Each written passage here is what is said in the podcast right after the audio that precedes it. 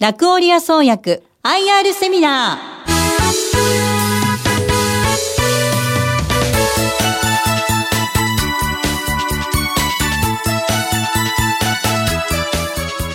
この番組は証券コード4579ジャスタック上場ラクオリア創薬株式会社の IR 活動の一環としてお送りします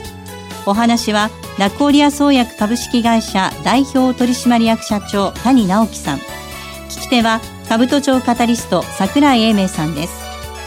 この番組は11月10日に大阪で開催した IR セミナーを収録したものです。ラクオリア創薬 IR プレゼン。証券コード4579ジャスタック上場。ラクオリア創薬株式会社代表取締役社長谷直樹さんです。大きな拍手をお願いいたします。えそれではどうぞよろしくお願いいたします。お願いします。たくさんの方お越しいただきましてありがとうございます。我々あの医薬品ベンチャーですのでですね要するにどんな製品を抱えていてパイプラインに持っているという言い方するんですけれどもそれが将来どういうふうなあの売り上げになっていくかそこら辺がまああのいわゆるその医薬品まああのベンチャーに限りませんけれども医薬品企業を評価する場合の非常に大きなポイントになっております。でそういう意味でですね我々が今その将来医薬品の種となるようなものをどういうふうなものを持っていて今どういうふうな段階にあってとそういうことを中心に喋、えー、らせていただきたいと思います。我々あの実は名古屋というとこ名古屋というのはあのご存知かどうかなんですけれども、まあ、あのいわゆる医薬品企業不毛の地と言われておりましてですねいわゆるトヨタ系いわゆる自動車産業それから航空機産業あるいはあの陶器ですねあのそういうふうなところが非常に強くって医薬品産業というのは実は非常に少ない。で我々もあのもともとなぜじゃ東海地方名古屋にいるのかといいますともともと我々の出自地というのはファイザーの研究所日本研究所というのを母体にしておりましてであのファイザーの日本研究所というのが、まあ、たまたまという言い方はあの失礼かも分かりませんけれどもこの知多半島の先頭あたりにある竹豊ですね、えー、そこにいました。それでこのファイザーの日本研究所が2007年に閉鎖になりまして。でその中でそれ大体4500人いたんですけれどもそのうちの60人ぐらいが、まあ、残ってもっとその何とか会社を作ってやろうということで始めた。そういうふうないきさつがあってそれでその後、まあ、あの名古屋の市内の方へ移っているんですけれどもえー、そういういきさつもあって東海地方に展開しているとそれで現在従業員があの60名強このうちの大体7割から8割ぐらいが研究者ということになりますで研究は全てですね名古屋大学の中で今展開しております産学共同研究講座というのを作りまして名古屋大学の方で今、えー展開しております。これがざくっとした会社の現況です。これ社長やっぱり名古屋に知多半島から移られて良かったですよね。はい、あの良かったんです、もちろん。あの まずはあの大阪、それから東京へのアクセスが非常に便利になりました。それからもう一つはやっぱりあの名古屋大学の先生方の非常にあの、まあ、サポートをいただいているというのも非常に嬉しいところです。昨年あのペット用の薬を米国で販売してで今年その韓国の方で人用の薬が承認になったと。あのご存知の通り医薬品というのはまず承認になってそれからいろんなあの値段の交渉とか薬価ですね薬価と呼んでるんですけど交渉してそれから発売になるんで、まあ、あの7月に承認になりまして、まあ、間もなく今年の末から来年の初めにかけて、まあ、人用が、えー、韓国で発売されるということになります。だから去年は、まあ、犬用ですよね。これアメリカが中心だったと思いますけども、はいね、今年犬年だから犬年銘柄って言ったんですよね。で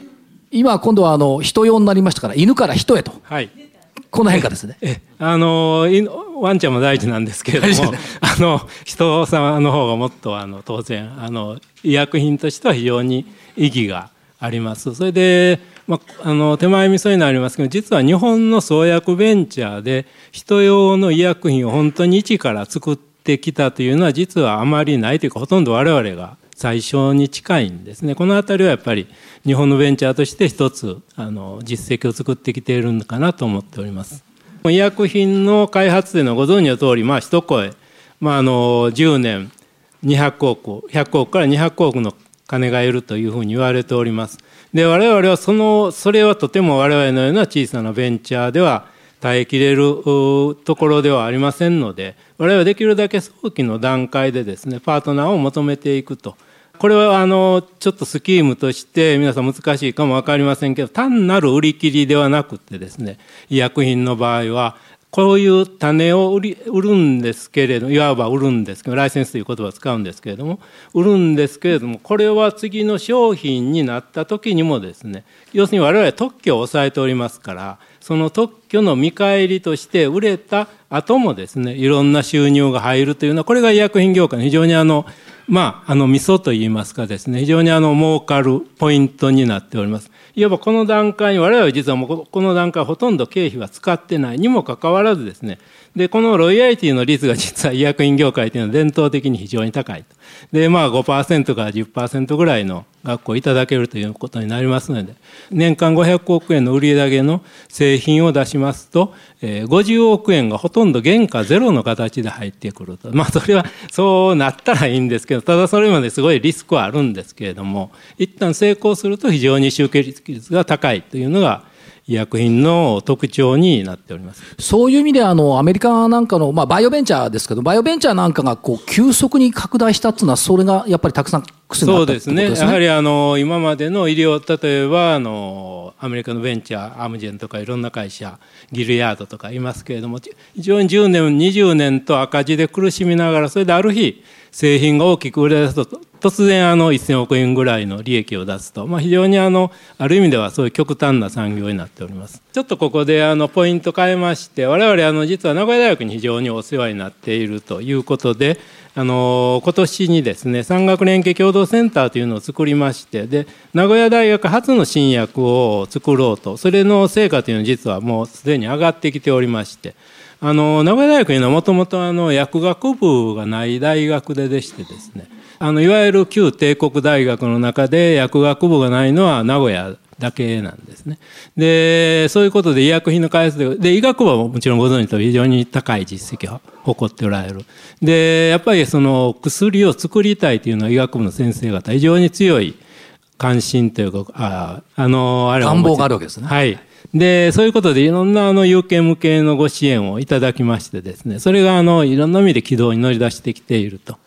いうところになると思います。今回あの特に、5月ですかねあのちょっと新聞発表させていただきましたけれども心不全の薬をですね今、え、名古屋大学の方と、え、名古屋大学の循環器講座の方と一緒に共同で開発してましてで特許出願することができたということはそのネタが、え、そういうふうな今後の医薬品に心不全の治療薬になるようなそういうふうな、え、ネタをえ、作り出していけると。ですから、あの、まあ、3年ぐらい、当然医薬品の開発に10年以上かかります。で、3年4年というふうになっていて、それで医薬品の種というのをですね、この名古屋大学の共同研究の方からもですね、えー、作り出していく、そういうふうに非常に順調に進んでいる。これあの、我々実はあの、痛みと消化器というところをメインにしていたんですけれども、こういうふうに心臓の方とかですね、それからあとあの、ナッシュと言われてま、まあ、あんまり皆さん、馴染みがないかと思うんですけれども、まあ、普通肝炎っていうのはあの酒の飲み過ぎで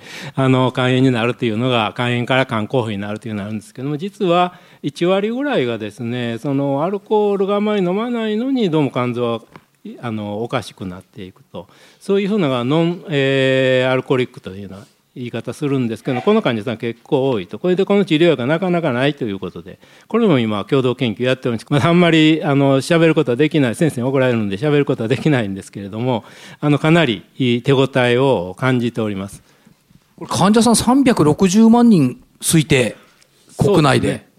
多いですね。多いですね。肝臓のあのこれはまああの日本の場合は特に肝臓ってあの検査ですぐに引っかかりやすいあれなんで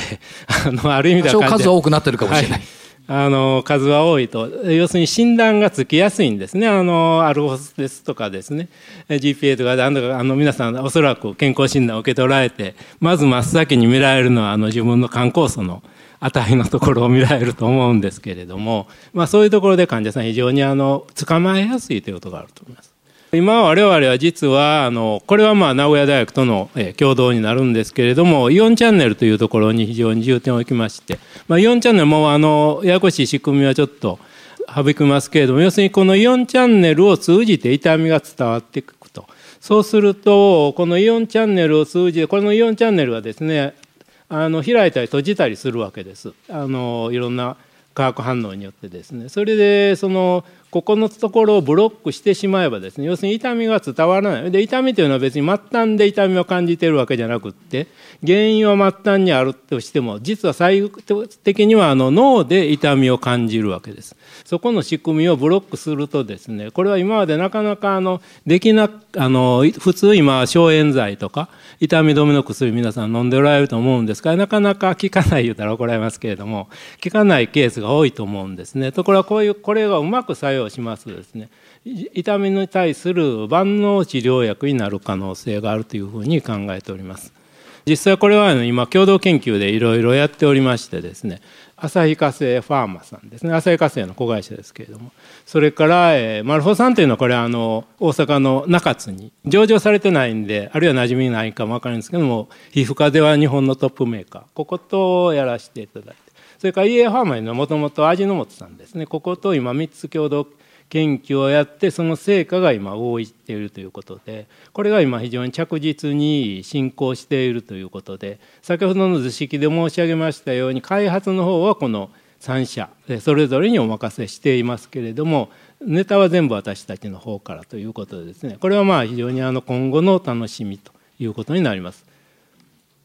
特に浅井化成さんの方はですねあの神経障害性疼痛というのを書いて要するにあの糖尿病ですね糖尿病であの非常にあの足が痛い患者さんが多いんですけれどもこれなかなか今実は治療薬なかってあの場合によっては抗うつ剤とかそういう精神系の薬を投与するケースもあるんですけれども、まあ、ここをブロックすればですねこれはあの非常に切れ味のいい薬になる可能性があるというふうに考えております。我々のパイプラインでして、まあ、あの要するに痛みとそれから、え消化器とそちらの方で今展開しているとで消化器の方につきましては、まあ、あの頭から下までですねいろんなところをカバーするような、え薬というのを出しておりましてその中で一番最初に出ておきましたこの遺産分泌を抑える、え、我々のコードナンバーで言いますと RQ の4番ですね。これが今一番開発の先頭を走っているということになります。でそれぞれその他ですねこれも全部あのファイザー時代からの研究所のいろんなの研究の成果に基づくんですけれどもいろんなあの実は消化器というのもいろんなあの内分泌ホルモンによって消化器ホルモンによっていろんな運動というのが調整されておりましてで我々の方はまあ今消化器の薬本当にいろんな薬あるんですけれども我々はその消化器の運動を調節するようなえホルモンそこに消化器ホルモンですねそれに作用するような薬をやっております。でうまくヒットすればですねこれはあの非常にあの根本的な治療になるというふうに考えております。私たちのその新しい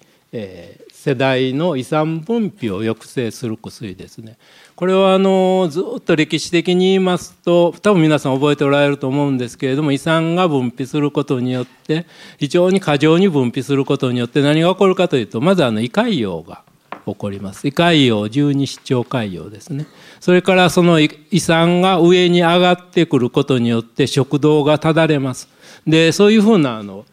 え、病気を抑えるのが胃酸分泌抑制剤で薬屋としてちょっと歴史を語りますとですね昔はあの皆さん多分覚えておられるんですけど胃潰瘍は全部手術で処理していたと思います。それであの実は藤沢薬品がですねあこれは自分で開発じゃなくてあのアメリカの SKF から導入したんですけれどもタガメットという薬を出しましてですねこれが胃酸分泌を劇的に抑える。でもうあのいわゆる胃潰瘍の治療は手術という言葉が全くなくなった。そういうふうに非常に画期的な薬です。で、そういうふうな遺産分泌の、いわばこれ第一世代、第二世代、第三世代とありました。で、現在、胃潰瘍の患者さんでは実はあまり多くなくって、むしろあの、高齢化に伴いましてですね、運動がこううまくいかないということで、いわゆる胃酸が食道まで上がってきて、それで非常にもやもやするという患者さんが非常に増えておられます。そういうふうな対して非常にあの特効薬になるという薬。あのこの逆流ですけども結構これ悩んでる方多いと思うそうですね。私も含めて。はい。あの特にあの夜ですねあの夜なんですそうそうそう夜横になられますとですねこれはあのこう立っているとどうということないんですけど横になるとあの胃酸が食道の方へ上がってきますね、はい、そうするともうただれが起こりまして寝られない。胸焼けいわゆる胸焼けなんですけれどもで我々の薬実はその夜間のそういうふうな抑えるのが非常にいいんじゃないかというのは実は韓国の臨床データから出ております。であの今の実は、えー、韓国でまずスタートしましてですね。で中国の方にですね今あのフェーズ3が開始されました。ですから、まあ、あのマーケット的にはですねあの韓国で大体日本の医薬品というのは10分の1中国は今どんどん大きくなってますけどそれでもまああのあそこはあの漢方薬が非常に多いんであのいわゆる日本的な考え方大体半分以下ぐらいなんです。それでも非常に大きな市場になりつつある。でそこの中国でまあこれはあの CJ ヘルスケアからライセンスという形なんですけれどもロシンという上海の会社、まあ、あのここがあのそういうふうに非常に大きな臨床試験でということはまあ承認のある程度スケジュールが読めるようになってきたということ。これはまあ非常に我々としても期待しております。それからまああとあのパイプラインになりますけれどもあとあのこれをあのまああの胃の方が動きにくい状況になっている薬ですね。それをのえー、特に便秘ですね。便秘の方へまあ使うというのが今考えております。それからあの糖尿病の患者さんで非常にあの胃の動きが鈍い鈍っておられる患者さんがいる。それからあの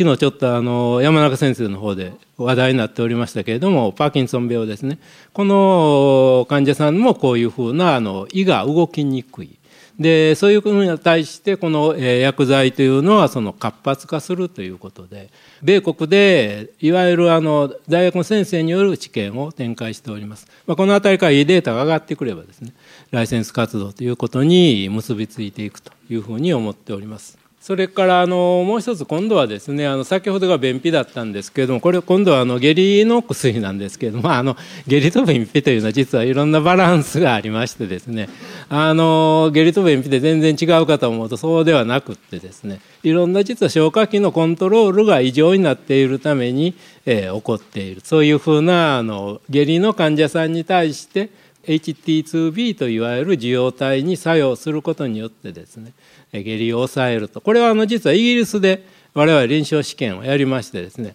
あのまあ、フェーズ1なんですけれどもフェーズ1というのは患者さんを目指したわけじゃないんですけど実はあのイギリスというのは割にあのそういう点規制が緩やかな国でして患者さんを組み込んでもいいよと。フェーズ1いわゆるその健常人じゃなくだけじゃなくって健常人にやるような基準で患者さんを組み込んでも少しの例数なら構いませんと。あの病院が納得すればね。でそういうことでは実は患者さん集めさせていただきましてこれであのそれなりの効果が我々確認いたしましたので、まあ、これは一つ大きなあの我々にとって勇気づけられる材料かなと思っております。潰瘍性大腸炎ってやっぱ患者さん多いんでしょう多いですね、はい、あの治りにくいということもあって私も身近におられますしね。あの免疫系が動きますとですねですごい下痢になってしかも今潰瘍性大腸炎というのはあのステロイドぐらいしかないとないと、はい、そうするとステロイドのものすごい実は特効薬なんですけれども副作用がすごいという薬なんで、ええ、こういうところにこういうのが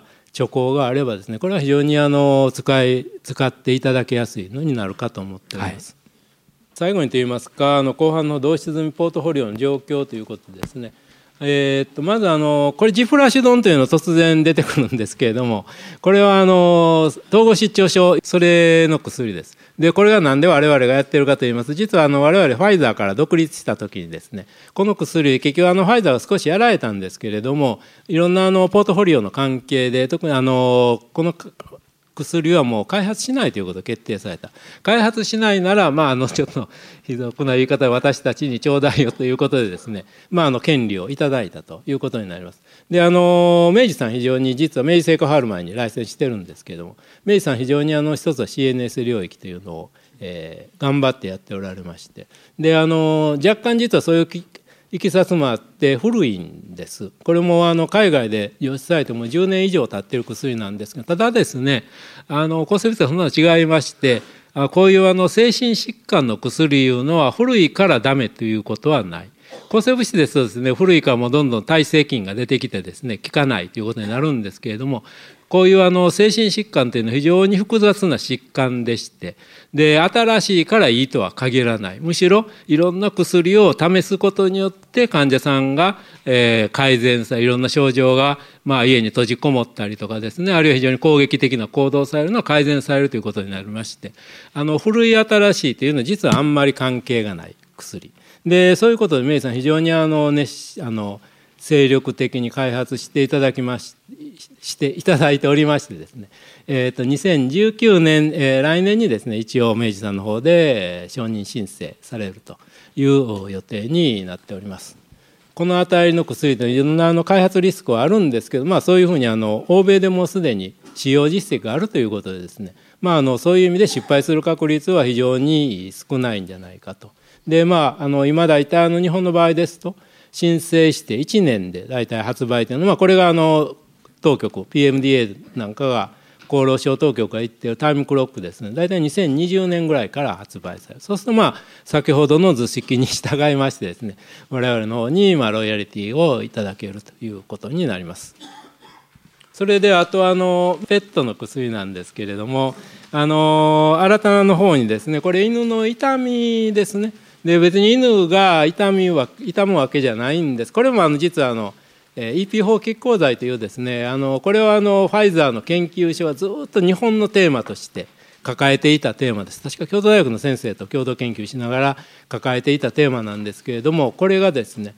あの実はこれ人で臨床試験をやってるんですけどもう一つちょっとよくわからない。ファイザーの優先順位から言ってあの取り上げるにはちょっとというところがあったんですけれどもこれをあの動物薬で開発するということで我々ライセンスしましてこの動物ペット用の薬のあのメーカーにライセンスいたしましてこれがえ2017年昨年の1月から米国で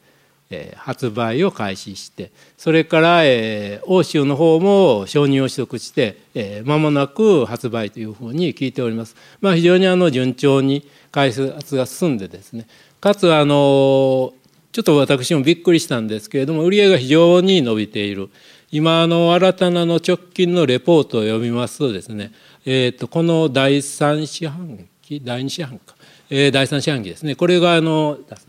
えー、18ミリオンドルというふうになっております。で、ちゃかちゃかと計算しますとですね、これあの、20億円ぐらいですね、日本円に換算しまして、これは4分の1で20ですから、あの、これもともと我々あの、50億ぐらいの製品と見てたんですけれども、と言ってたんですけれども、ひょっとしたら100億ぐらい、米国で行くのではないかと。で、あともう一つですね、あの、食欲増進これは実はまだなかなか、あの、売り上げも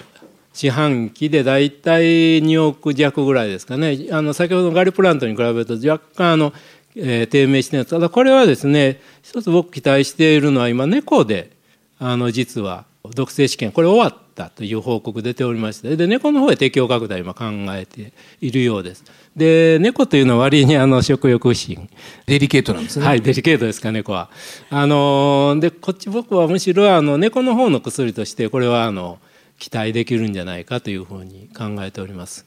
社長あの先ほどの犬の痛め止めも売り上げずいぶん増えてるんですが結構単価いい値段なんですよね。あそうですね。はい。あのー、それでも売れてるんですよね。ええー、あのもうペットをお飼いの方たくさんおられると思うんですけど家族の方よりもペットの方が大事という方が多分かなり多い、はい、しかも保険効かないですもんね、はい、保険あるんですけども、えー、あの保険払う方がむしろもったいないというような保険の、はい、聞かれたら怒られるんですけどもはい、そういうところで、まあ、このペット用の2剤ですねこれが多分我々のあの収益の一つの下支えになると。でまあ、知財の方はですねあの非常に我々実は知財についても、まあ、これはもうあの非常にあの多種多様なファイザーというのは割にあの知財がずる賢い会社でしてですねあのアステラスあたりともいろんなあの訴訟をやってたと思うんですけれどもその伝統実は我々受け継いでおりましてですね非常にあのいやらしい特許をいくつも、えー、作っております。でそういうところでですねあの我々はまあある意味では単純な特許じゃなくっていろんなあのよそさんの特許にちょっかいを出したりとかですねあるいは抑えたりとかそういう特許戦略をやって特許の方でもあの今金を稼ごうというのが我々のあの知財戦略にこれあの多分ファイザーの伝統なんです。はい。DNA になるわけです。はい。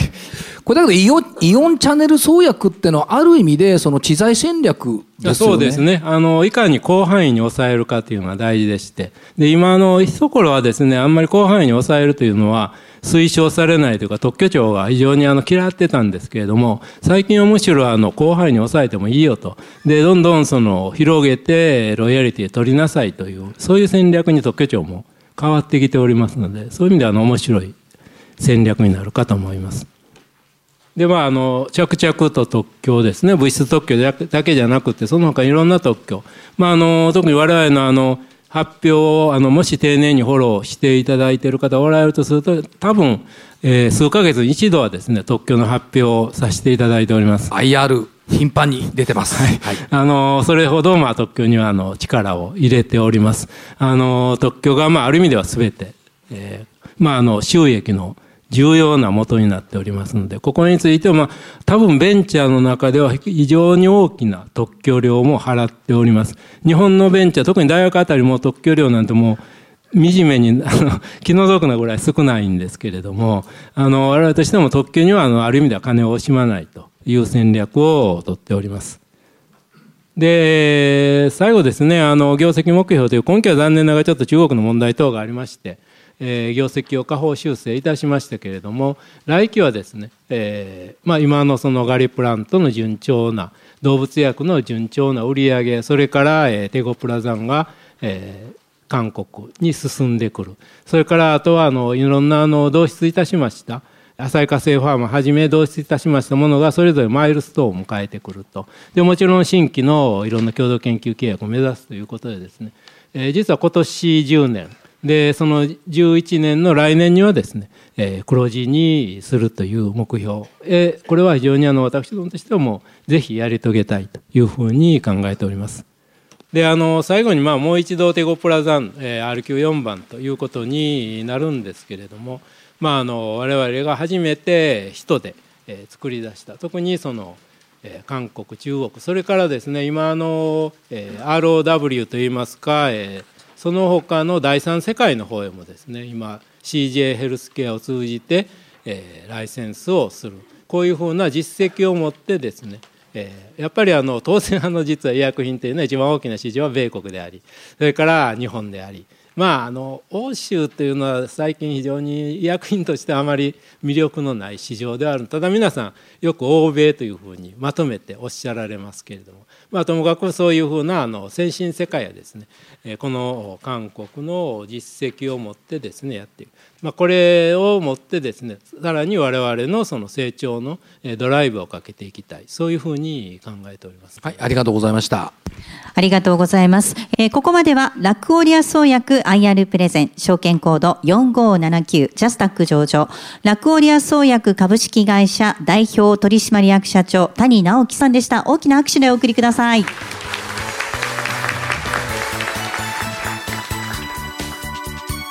ラクオリア創薬 IR セミナーこの番組は証券コード4579ジャスタック上場